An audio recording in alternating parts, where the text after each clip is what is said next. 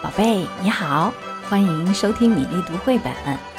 昨天我们讲了绘本元宵节，今天就是农历正月十五元宵节了，又称为上元节、元夕或灯节，是春节之后的第一个重要节日。正月是农历的元月，古人称夜为宵，所以呀，把一年里面第一个月圆之夜正月十五称为元宵节。我们一起来读一首元宵节的诗，金代的元好问写作的《京都元夕》，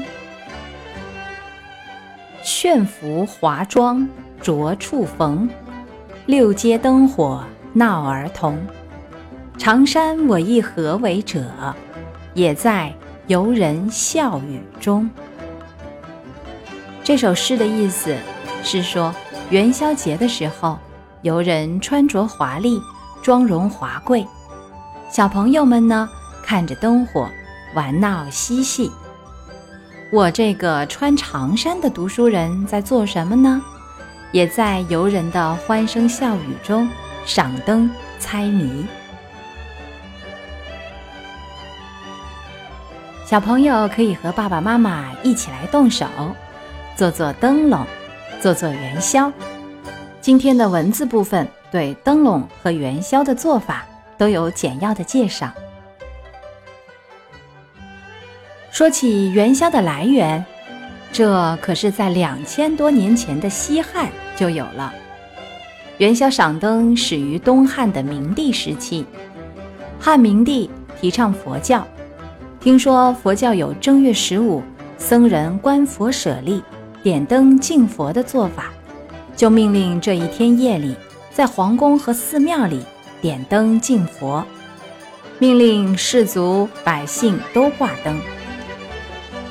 后来，这种佛教的礼仪节日，逐渐成为民间盛大的节日。在汉文帝的时候，已经下令将正月十五定为元宵节。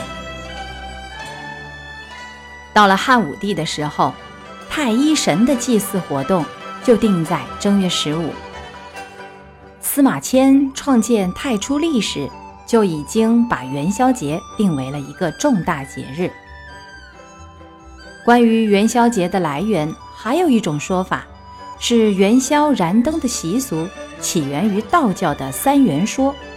正月十五是上元节，七月十五是中元节，十月十五日为下元节。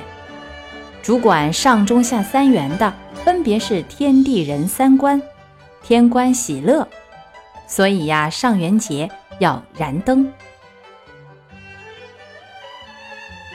而关于元宵节来历的传说呢，有平吕之说和元宵姑娘之说。这两个传说在我们昨天的元宵节绘本节目中已经向大家介绍过了。元宵节是一个非常热闹的节日，这一天的习俗包括舞龙、舞狮、观花灯、猜灯谜、扭秧歌、划旱船。踩高跷，还有小朋友最最喜欢的吃元宵，其他的呀，还有走百病、姻缘会、竹鼠等活动，在部分区域内还在流行。好啦，宝贝，今天关于元宵的介绍就到这里。如果你喜欢米粒，就关注我的微信公众号吧，名字是米粒读绘本。